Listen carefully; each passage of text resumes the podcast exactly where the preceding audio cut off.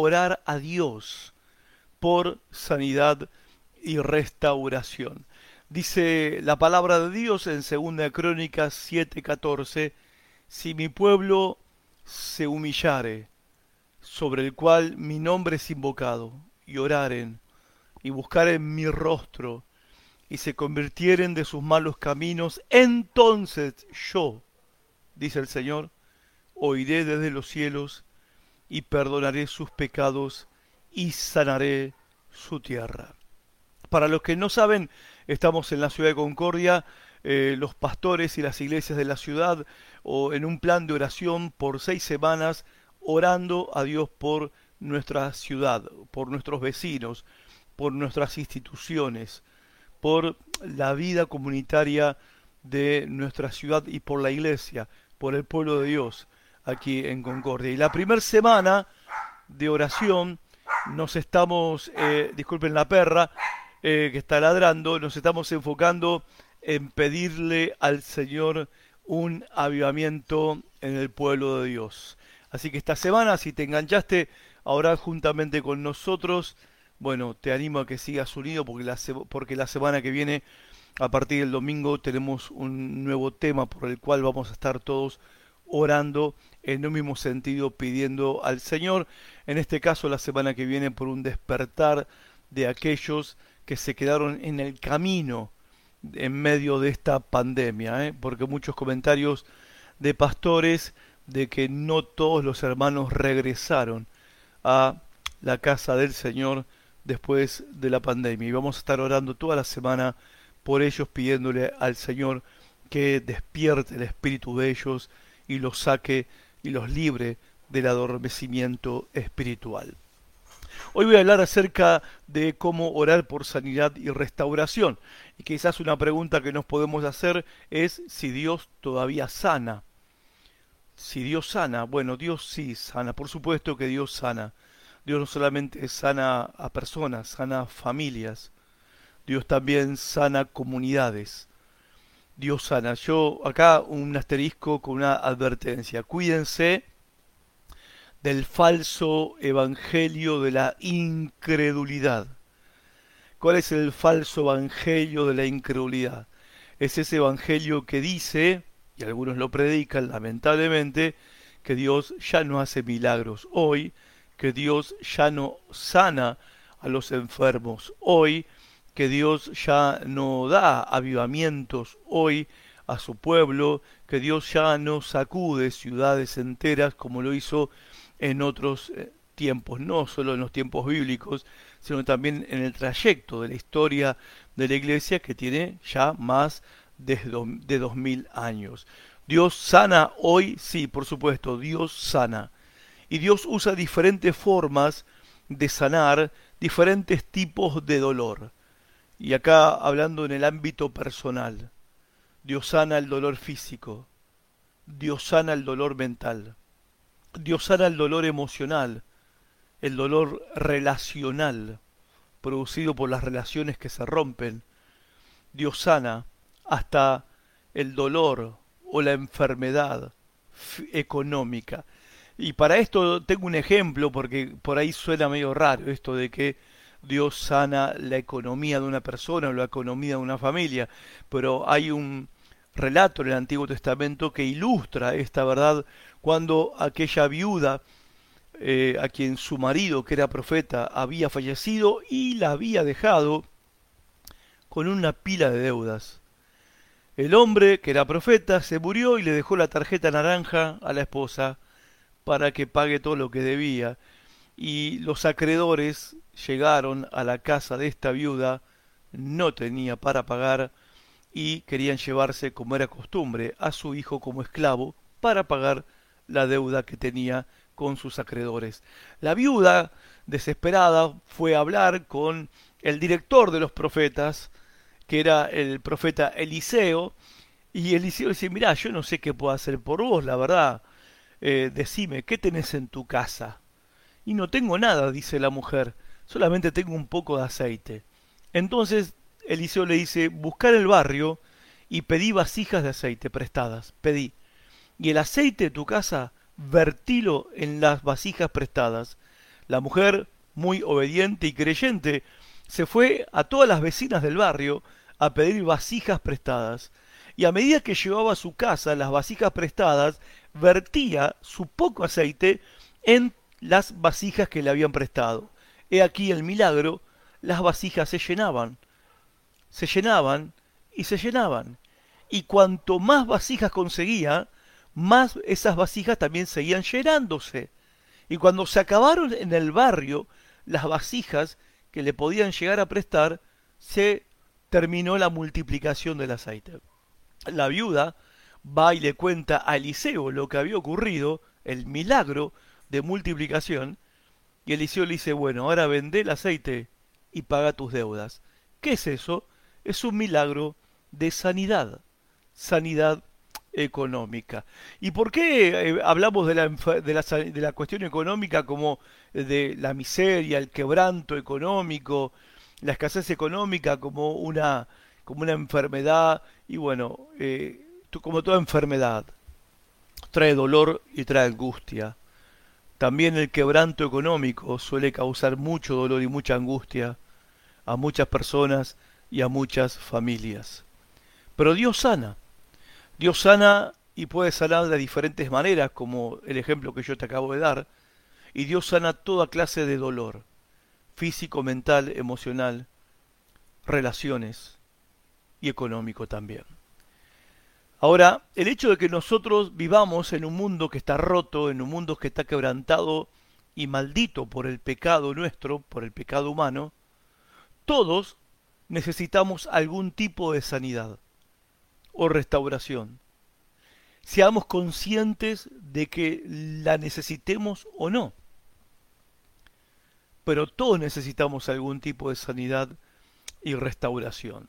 Bueno, hoy vamos a aprender cinco condiciones que Dios establece para recibir sanidad y restauración en cualquier área de tu vida. Y vamos a aprender por qué la humildad, la oración, la búsqueda de Dios, la confianza en su palabra y la oración unos por otros van a traer sanidad perdón y restauración sobre tu vida y sobre tu familia. Cinco condiciones te dije. La primera condición, dice segunda Crónica 7:14, si se humillare mi pueblo. La primera condición, tenés que reconocer que no tenés el control de tu vida. Algunos viven como si fueran los sus propios jefes. O sea, viven como si sus vidas dependieran de sí mismos. Viven como que en ellos está el poder para cambiar cualquier circunstancia y cualquier situación. Me parece que es como un exceso de autoestima, un exceso de autovaloración. La palabra clave acá es humildad. Reconocer que uno no tiene el control de todo lo que nos pasa en la vida. Y cuando hablamos, por ejemplo, de una enfermedad, ahí tú te das cuenta lo que es no tener el control. Porque cuando uno pierde la salud por una enfermedad, no está siempre en nosotros la posibilidad de autocurarnos, de autosanarnos enfermedades que se pueden corregir cambiando algunas ah, cambiando algunas rutinas o hábitos alimenticios, de cuidados del cuerpo, pero hay otras enfermedades que literalmente estás bajo el poder de la enfermedad y tenés que entregarte en manos de los médicos y depender absolutamente de su conocimiento y sabiduría para que te puedan salvar la vida. Y cuando llegas a límites como esos, ahí te das cuenta lo limitado que sos, lo débil que sos y que no tenés el control de todas las cosas. Tenemos que dejar de jugar a querer ser Dios. Dios es el único que es soberano, es Señor y tiene el control de las cosas y ejerce autoridad y dominio sobre todo. Pero vos no sos Dios. Yo no soy Dios. No podemos controlar todo en nuestras vidas. Por eso la palabra clave acá, la primera condición para recibir sanidad, para orar por sanidad y restauración y recibir sanidad y restauración, es la humildad. Es la humildad. Y saben, hay preciosas promesas para los que son humildes, para los que reconocen que no tienen el control de sus vidas, para aquellos que no se sienten autosuficientes, que no se sienten independientes. Dice el Salmo 25.9, Él guía a los humildes por el buen camino, les enseña a vivir a su manera. Dios te va a guiar en el camino, Dios te va a guiar en tu vida, y Dios te va a guiar a un camino de sanidad y restauración si sos lo suficientemente humilde, y en este caso, humilde para aprender. Hay muchas personas que no reciben la sanidad que necesitan y la restauración que necesitan en esa área de su vida donde realmente lo necesitan, porque no son enseñables. Hay cristianos que no son enseñables. Hay líderes cristianos que no son enseñables. Creen que lo saben todo. Creen que no necesitan consejo. Creen que no necesitan corrección. Si no tenemos humildad y si no cultivamos un espíritu enseñable, entonces ¿por qué Dios va a guiarte en su camino si no estás dispuesto a aprender? Y Dios, es verdad, Dios nos habla de manera personal, pero a veces Dios te habla a través de otro creyente. A veces Dios te habla a través de otra persona, te está hablando a través de otros, y si no tenés un espíritu enseñable, una actitud de alumno, de aquel que todavía está aprendiendo en la vida, entonces vas a estar rechazando la misma voz de Dios a través de ese hermano, de esa hermana, o a través de ese líder en la iglesia. ¿Mm? Dios nos habla de Dios nos habla siempre y de diferentes maneras. Y a veces habla a través de otros. Y hay que ser humildes para dejarse enseñar para dejarse corregir. el otro beneficio que trae la humildad es que Dios bendice al que tiene un corazón humilde. Isaías 66.2 dice, con mis manos, dice el Señor, hice tanto el cielo como la tierra. Son míos, con todo lo que hay en ellos. Yo, el Señor, he hablado. Bendeciré a los que tienen un corazón humilde. Dios bendice a todos, mm, no. Especialmente no. Dios sus bendiciones especiales no las da a todos. Hay bendiciones generales, sí es verdad. El sol sale para todos, la lluvia cae para todos, ¿sí? Esas son bendiciones para todos. No importa si sos bueno o malo, si sos agradecido o ingrato o ingrata, no importa. Siempre va a salir el sol sobre tu cabeza y la lluvia siempre va a regar tu jardín, tu huerta, tu chacra. Pero la bendición especial de Dios, que no trae tristeza con ella, esa bendición está reservada para aquellos que tienen un corazón humilde. El otro beneficio de la humildad de corazón es que Dios te da el poder para cambiar lo que vos con tus propias fuerzas no podés cambiar. Santiago 4.6 dice, sin embargo, Él nos da aún más gracia para que hagamos frente a esos malos deseos. Como dicen las escrituras, Dios se opone a los orgullosos, pero muestra su favor a los humildes.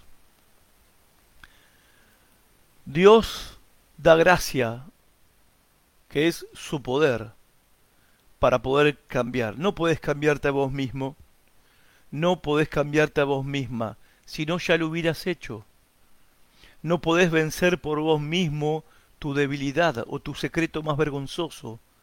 Tu pecado que te derrota constantemente, no lo podés vencer por vos mismo. No te engañes, deja de decir no, yo puedo, yo puedo, no necesito, yo puedo, porque si vos pudieras, ya lo hubieras hecho.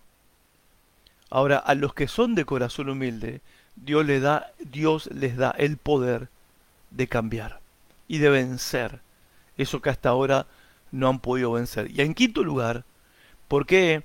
Eh, ¿Cuál es el quinto beneficio? Ah, bueno, hay muchos, pero los que yo elegí para compartir con ustedes, el quinto beneficio de tener un corazón humilde es que Dios va a aliviar tu carga. Decime si no te gustaría vivir con un, un menor nivel de estrés en tu vida, un menor nivel de ansiedad, o sin ansiedad directamente, sin preocupaciones ni angustias. Vos decís, eso es imposible, pastor. No, no es imposible. Jesús dijo en Mateo 11:29, obedezcan mis mandamientos y aprendan de mí, pues yo soy paciente y humilde de verdad. Conmigo podrán descansar. Te pregunto, ¿necesitas alivio en tu vida? Yo sé que lo necesitas. ¿Y sabes por qué sé? Porque yo también lo necesito. Todos necesitamos ese alivio, el alivio de nuestras cargas. Está prometido para aquellos que son de un corazón humilde. Ahora pensá en estas áreas que yo acabo de mencionar, ¿no?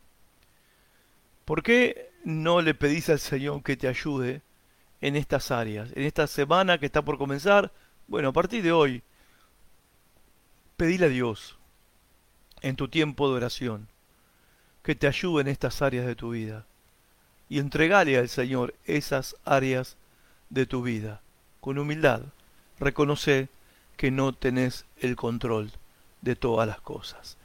En segundo lugar, la segunda condición para que la oración que hacemos a Dios como resultado, como respuesta, tenga, traiga sanidad y restauración. La segunda condición es pedir a Dios ayuda. Dice segunda crónica 7:14. Primero dijimos, y si humillare mi pueblo, dice el Señor. Segunda parte, sobre el cual mi nombre es invocado. Gracias a Dios por la familia, gracias a Dios por los amigos, gracias a Dios por los líderes de la iglesia, nuestros pastores, gracias a Dios por los hermanos de la iglesia. Pero cuando estamos en problemas y estamos en necesidad, cuando necesitamos sanidad, necesitamos restauración, siempre primero hay que acudir a Dios. Siempre. Nos acostumbramos demasiado a apoyarnos en las personas que nos rodean y terminamos usando a esas personas como un bastón para nuestra fe. Nos apoyamos en ellos más que en Dios y pedimos y esperamos la ayuda de ellos más que la ayuda de Dios. Y es por eso que a veces no recibimos sanidad y restauración. El Señor Jesucristo en Mateo capítulo 16 dice, en aquel día ya no me preguntarán nada Ciertamente les aseguro que mi Padre les dará todo lo que le pidan en mi nombre. Hasta ahora nada han pedido en mi nombre, pidan y recibirán, para que su alegría sea completa. Pidan a Dios, dice Jesús. Pídanle a Dios en mi nombre. Pídanle a Dios en mi nombre. Pidan y recibirán para que su alegría sea completa. Y muchas veces nos perdemos el cumplimiento de esta promesa porque no es a Dios a quien recurrimos en primer lugar para pedir ayuda. La segunda condición para recibir sanidad y restauración es en primer lugar pedirle ayuda a Dios. Tercera condición. La tercera condición es la siguiente. Busca a Dios y no el milagro. Busca a Dios y no la sanidad, y no la restauración. Dice segunda crónica 7:14, si se humillare mi pueblo, la primera condición, sobre el cual mi nombre es invocado, segunda condición, y acá viene la tercera, y oraren y buscaren mi rostro, y oraren y buscaren mi rostro. No busques el milagro. No busques la sanidad. No busques la restauración. Busca al Señor. Proverbios capítulo 8, 17 dice, a los que me buscan, dice Dios, me doy a conocer. A los que me buscan, me doy a conocer. Y Hebreos 11, 6 dice, todo el que desee acercarse a Dios debe creer que Él existe y que Él recompensa a los que lo buscan con sinceridad. ¿Se entiende el punto? Dios recompensa a los que lo buscan a Él con sinceridad. Y en Mateo 6:33 Jesús dijo, busquen el reino de Dios y vivir como a Él le agrada. Y entonces, entonces, todas esas cosas que ustedes necesitan les serán añadidas. Deja de buscar tu bendición, deja de buscar tu milagro, deja de buscar sanidad o restauración o lo que estés buscando. Busca a Dios. ¿Por qué no te tomas un par de horas libres este fin de semana y te encerrás en tu habitación para pasar tiempo buscando solo a Dios? Hacelo, porque hay promesa de Dios para los que lo buscan a Él. La cuarta condición volvé tu atención del mundo a la palabra de Dios. Dice el texto que estamos leyendo, si se humillare mi pueblo, la primera condición, sobre el cual mi nombre es invocado, segunda condición, y oraren y buscaren mi rostro, tercera condición, y se convirtieren de sus malos caminos. Convertirse, convertirse significa cambiar de dirección Convertirse implica un cambio de mentalidad. No podés recibir sanidad y restauración de parte de Dios si tu vida es gobernada por el pensamiento que prevalece en nuestra sociedad.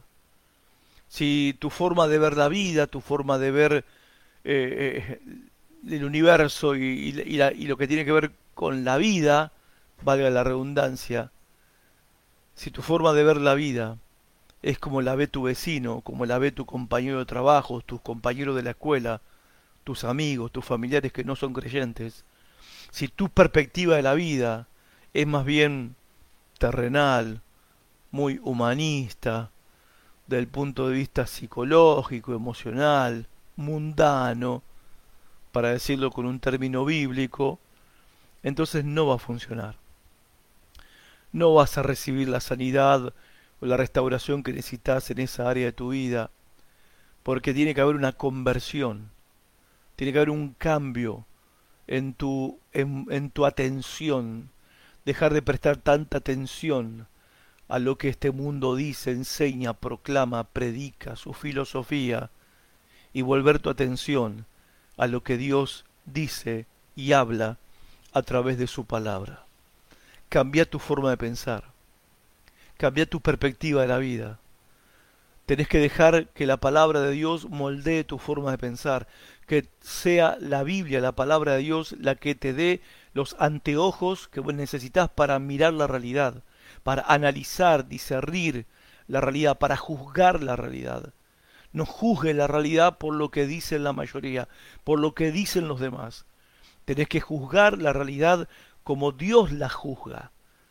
Blanco es lo que Dios dice que es blanco y negro es lo que Dios dice que es negro. Pero para eso tu, pensa, tu forma de pensar tiene que estar moldeada por la palabra de Dios. Eso va a demandar de vos lectura de la Biblia, estudio de la Biblia. Estudiar la palabra de Dios. Pero no para ser un teólogo, no para ser un sabiondo, ni un legalista, estudiar la palabra de Dios para cambiar tu forma de pensar y para ver la vida y ver el mundo y ver todas las cosas de la vida, la economía, el sexo, las relaciones familiares, el matrimonio, la, eh, educación de los hijos, la relación con los padres, todo en la vida, verlo desde el punto de vista de Dios. Si se convierten de sus malos caminos, entonces se va a cumplir la promesa. Él va a sanarte y restaurarte en esa área de tu vida donde lo estás necesitando. ¿Y qué pasa si no nos volvemos, bueno, Hay una advertencia en Proverbios 28:13 que dice, al que disimula el pecado, no le irá bien, pero el que lo confiese y lo deja, será perdonado. Impresionante. La otra versión, Reina Valera, dice, el que encubre su pecado no prosperará. ¿Y cuál es mi pecado, pastor? Y muchas veces nuestro pecado tiene que ver justamente con que miramos la vida y pensamos la vida, discernimos la vida y juzgamos la realidad con los ojos del mundo y no a través de los ojos de Dios, no a través de el lente de la palabra de Dios. Pero hoy podés cambiar eso, hoy podés empezar a cambiar eso y decir, Dios tiene razón, es así como dice la palabra de Dios, y lo blanco es blanco y lo negro es negro. Y bueno es lo que Dios dice que es bueno, y malo es lo que Dios dice que es malo. Y la, y la quinta condición, para recibir sanidad y restauración cuando ores y lo recibas en cualquier área de tu vida que lo estés necesitando, la quinta condición es orar por otros y recibí oración de otros. Miren lo que dice Santiago, capítulo 5, verso 14 al 16. ¿Está alguno enfermo entre ustedes? Llame a los ancianos de la iglesia, a los líderes, a los pastores, y oren por él, ungiéndole con aceite en el nombre del Señor. Y la oración de fe salvará al enfermo, y el Señor lo levantará. Y si hubiere cometido pecados, les les serán perdonados. La oración de fe de otros sanará al enfermo que pidió oración. Confiésense las ofensas unos a otros, oren unos por otros para que sean sanados. La oración eficaz del justo puede mucho, logra muchos resultados eso quiere decir. Fíjate que acá nos dice que la sanidad viene a través de otros. O sea, Dios sana a través de otros. Es lo que estás diciendo. El enfermo debe con humildad pedir oración a los hermanos más maduros espiritualmente hablando de la iglesia, y ellos orarán por el enfermo que pide oración, y por la fe de los que están orando, el enfermo va a ser sanado. Pero pues también dice que tenemos que orar unos por otros, o sea, que el enfermo que se sanó ha de orar también por otros, y esos otros también serán sanados. Si querés recibir sanidad y restauración en esa área de tu vida donde la estás necesitando, tenés que aprender a orar por otros por lo mismo. Tienes que aprender a recibir la oración de otros. Que vos ores por ellos y ellos oren por vos. ¿Mm? Ellos oran por vos cuando vos pedís oración. Vos pedís que ellos oren por vos. Y al orar ellos por vos, vas a ser sanado, sanada por la fe de ellos. Y cuando alguien necesite oración y vos ores por ellos, por tu oración de fe, ellos van a ser sanados. Y el punto acá importante es que hasta para recibir sanidad y restauración necesitas a tus hermanos. Alguno dice, no, yo me arreglo con Dios, yo le pido directamente a Dios en el nombre de Jesús. Sí, espectacular. Pero segunda Crónicas 7:14 dice, si se humillare mi pueblo, no dice si vos te humillás individualmente como persona.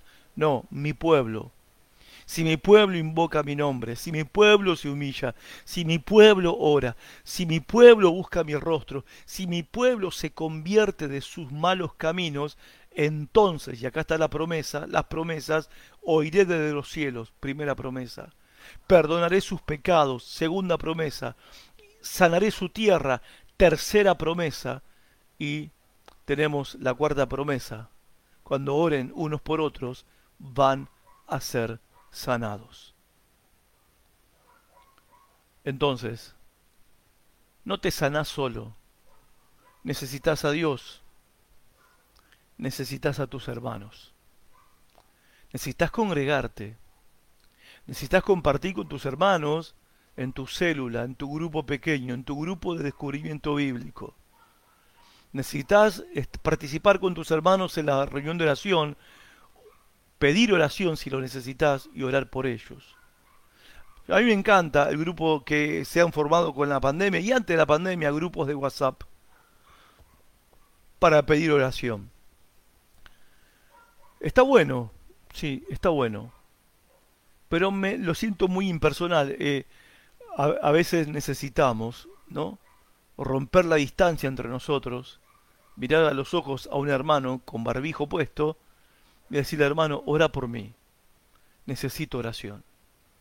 O que vos sabés que un hermano una hermana está teniendo necesidad y acercarte y decirle, mira, yo voy a orar por vos, ¿me permitís que ore por vos?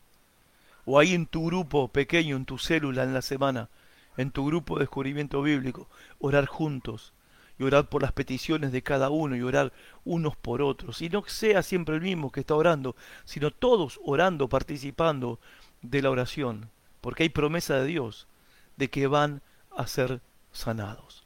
Entonces, en resumen, Dios sana el dolor físico, mental, emocional, relacional y hasta la enfermedad y el dolor económico. Y Dios lo hace de diferentes formas, de diferentes maneras. Y el hecho de que vivamos en un mundo roto y quebrantado por el pecado hace que todos estemos necesitando algún tipo de sanidad o de restauración, seamos conscientes de ello o no. Y en 2 Crónicas 7:14 y Santiago 5 del 14 al 16 tenemos las cinco condiciones para saber cómo orar por sanidad y restauración y las cuatro promesas de Dios.